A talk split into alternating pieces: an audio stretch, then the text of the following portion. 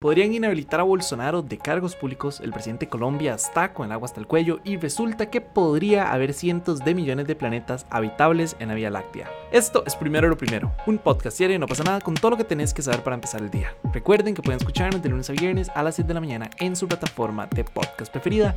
Y hoy quería comenzar contándoles que oficialmente el Tribunal Superior Electoral, que es el máximo tribunal electoral de Brasil, anunció que este 22 de junio inicia el juicio por abuso de poder político y desinformación contra el expresidente Jair Bolsonaro. Para contarles un poquitito, a él se le está investigando por haber arremetido y criticado sin ningún tipo de prueba la justicia electoral y la fiabilidad del voto electrónico en Brasil, muy similar a lo que hizo Donald Trump en su momento con las elecciones, que dicho sea de paso, también perdió. El punto es que tres meses antes de las elecciones presidenciales, en un discurso en el Palacio de la Alborada, él dijo que quería, y cito, corregir fallas del sistema y tener transparencia en la votación. Básicamente lo que está haciendo era el piso diciendo que muchos de estos sistemas o esos sistemas no son tan transparentes como uno podría pensarlo. Entonces lo que va a suceder es que este 22 el tribunal se va a reunir para analizar la acusación y tomar una decisión. Esto podría tomar un tiempo, podría incluso tomar un par de días.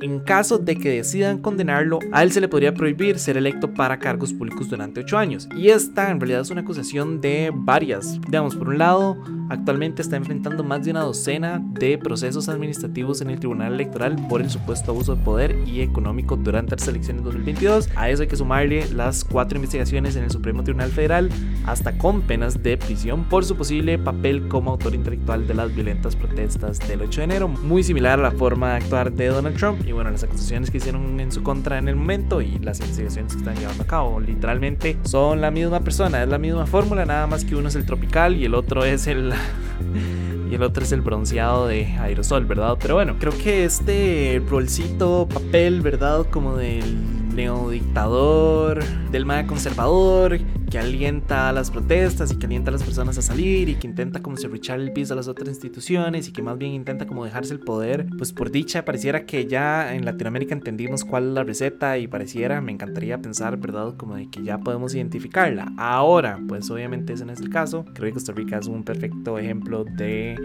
lo que el populismo puede hacer para llegar a un gobierno, ¿verdad? Creo que es bastante evidente el uso de la politiquería, ¿verdad? Y nada más decir los otros y nosotros, o sea, como todo este discurso de intentar separarse de los demás, intentar decir que uno es diferente y que al final del día pues son la misma cosa o incluso peor de lo que ya teníamos antes. Entonces, nada, habrá que ver qué pasa con Bolsonaro. De fijo los va a estar actualizando. Todavía faltan un par de, de semanas, pero bueno, ahí no acaba el tema porque ya que estamos hablando de campañas e investigaciones, las autoridades electorales de Colombia abrieron una investigación contra la campaña del presidente Gustavo Petro por supuesta financiación irregular. Todo esto se da en un momento en el que lo están acusando y a su gobierno de escuchas ilegales, chantaje y maletín con dinero que se perdieron por allá y que aparecieron. Para este caso específico de financiamiento, el ex embajador de Colombia en Venezuela, Armando Benedetti, y la antigua mano derecha de Petro, Laura Sarabia, van a tener que comparecer ante las autoridades. Ellos van a tener que ir a esta comparecencia luego de que la revista Semana publicó unas grabaciones en las que se escucha a Benedetti enojado y amenazando a Sarabia con revelar el financiamiento ilegal por unos 3,5 millones de dólares. De hecho, en la grabación se le escucha decir, y quiero citar, Laura, nos hundimos todos, nos acabamos todos,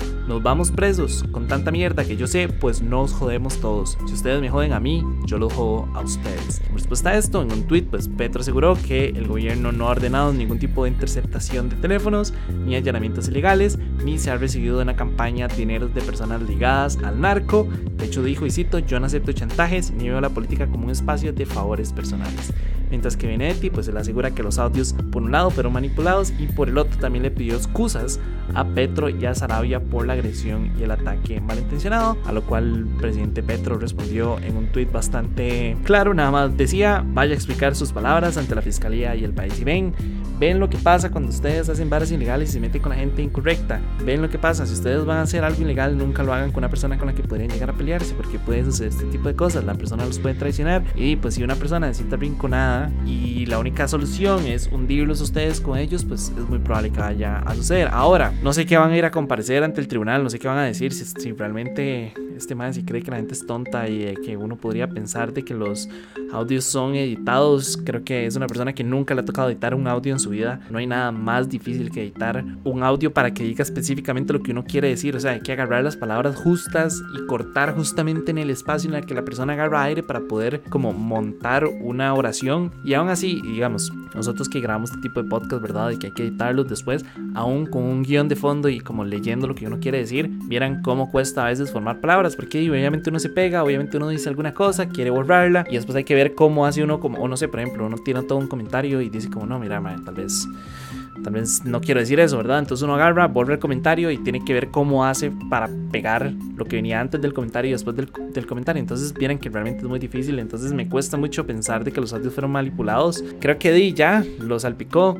Un, un, amigo mío decía, si ya la cagó no la embarre, ¿verdad? Y nada más salir a mentir y decir como de que han sido manipulados, me cuesta mucho creérselo y pues también me cuesta mucho que vaya a lograr ganar ese tipo de defensa, pero di nada, es que si ya lo tienen a uno en audio y tienen la voz de uno y lo escuchan a uno decir ciertos nombres que vinculan a la otra persona, creo que ya es, creo que ya es muy difícil. Habrá que ver qué pasa con Petro. Pero bueno, antes de pasar al último tema, nada más quiero recordarles que este podcast es gracias a ustedes y a sus suscripciones. Entonces, si quieren que podamos seguir haciendo este tipo de contenido, como siempre, la mejor forma de apoyarnos es a través de patreon.com slash no pasa nada oficial. Con eso dicho, ahora sí para cerrar, según un nuevo estudio, podría haber cientos de millones de planetas habitables en la Vía Láctea. Y es que a ver, al final del día, el Sol es una estrella ordinaria, pero no es una estrella única. En nuestra galaxia, la mayoría de las estrellas son enanas rojas, lo que quiere decir que son mucho más pequeñas y rojas que el Sol, pero en su mayoría podrían en algún momento albergar vida. Nada más para que se hagan una idea, un tercio, un tercio de los planetas que rodean a las enanas M, como se les conoce, podrían ser aptas para la vida y por ende hay cientos de millones potenciales planetas habitables ahí esperándonos para colonizarlos y destruirlos. Cool, mentira. Para este estudio lo que se hizo fue que se analizó algo llamado excentricidad.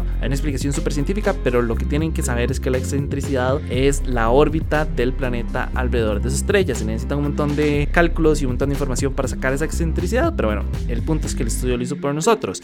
Y resulta que los planetas con más excentricidad, es decir, con órbitas más alargadas y ovaladas, acaban fritos, porque lo que pasa es que están muy cerca de su estrella, entonces el agua se evapora y obviamente la vida no puede surgir o mantenerse, no lo sabemos. Por otro lado, si la distancia es un poco más lejana, pues el planeta es demasiado frío y no hay calor para albergar vida. Entonces existe esto que llamaron como la línea de risitos de oro, que es como este pequeño porcentaje, el tercio de planetas que les comenté con excentricidades medias, que podrían eventualmente ser nuestro nuevo hogar, ¿verdad? Entonces me parece interesantísimo. Siempre por eso es que les decía que me cuesta tanto cuando la gente dice que no cree que hay vida en otros planetas. O sea, de verdad no hemos explorado ni siquiera el 0,01% del universo y la gente ya nada más está diciendo que no, que no podemos ser nosotros. O sea, las condiciones de vida no son únicas del planeta Tierra, si bien son esenciales y perfectas para que nosotros sobrevivamos, pues obviamente pueden haber seres de cualquier otro tipo que puedan sobrevivir en diferentes condiciones y que pueden ser condiciones mucho más adversas. Acá tenemos los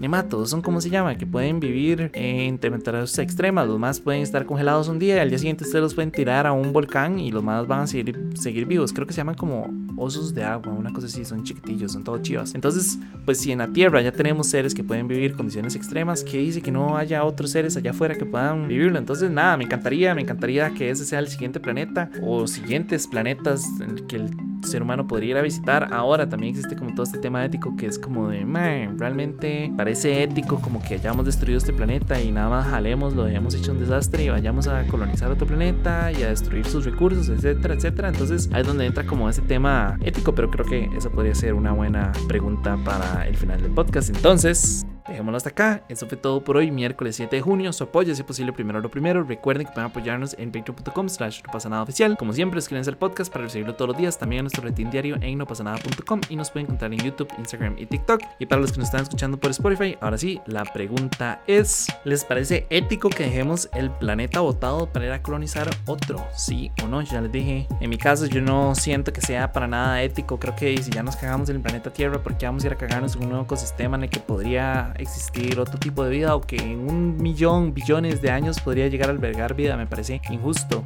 ¿verdad? Creo que tuvimos la oportunidad de tener este planeta, decidimos cagarla y pues qué va a evitar que nos caigamos en el siguiente planeta. Entonces, en lo personal no me parece nada ético, pero no sé, ¿ustedes qué opinan? Les dejo el poll y nada, de nuevo muchas gracias y me escucho mañana. Chao.